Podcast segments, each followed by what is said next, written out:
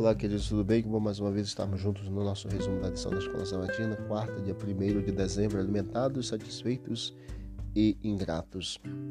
Leia Deuteronômio capítulo 8, verso 7 até o verso 18 e veja o que a fidelidade dos israelitas ao Senhor lhes traria.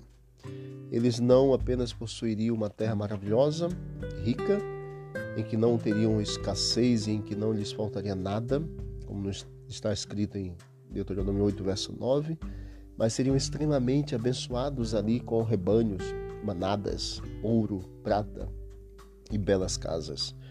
Ou seja, teriam todo o conforto material que esta vida oferece. Mas e então? Eles enfrentariam um perigo que lhes acompanha a riqueza e a prosperidade.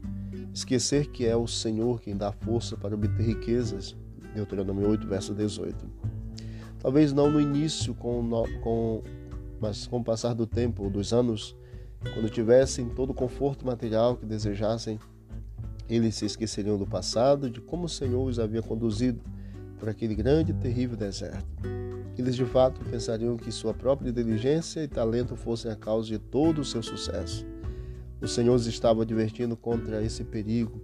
Infelizmente, quando lemos os profetas e posteriormente estudamos com mais detalhe, vemos que foi isso que aconteceu com eles. Assim, em meio a essa prosperidade, Moisés exortou a cada um deles a lembrar que o Senhor tinha sido a fonte da riqueza de Israel. Por isso, eles não deveriam ficar iludidos pelas bênçãos materiais e nem confiar nelas. Séculos depois, o próprio Jesus também alertou em Mateus, também no livro de Marcos, capítulo 4, verso 19, sobre a fascinação da riqueza lá na parábola do semeador. Não importa, queridos, quanto dinheiro e bens materiais tenhamos, somos todos de carne e osso esperando o quê? A morte. O que isso nos diz sobre os perigos que vêm da riqueza? A riqueza pode nos trazer e nos fazer esquecer de que precisamos do único que pode nos livrar da morte eterna.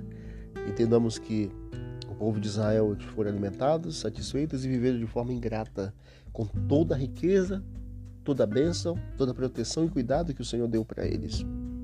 Que nós não esqueçamos do que Deus fez para com o povo de Israel, que, o que Deus está fazendo para com cada um de nós e de quanto Deus é bondoso e a herança que nós receberemos quando Ele voltar.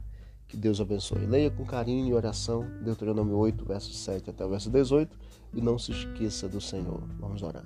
Querido Deus, obrigado por mais esse momento de estudo da lição da Escola Sabatina. Nos ajude, Pai, a não termos a fascinação da riqueza em nossa mente, mas que tenhamos uma vida sóbria, alegre, feliz, grata ao Senhor por tudo que o Senhor já nos deu, por mais que o Senhor nos considerar também.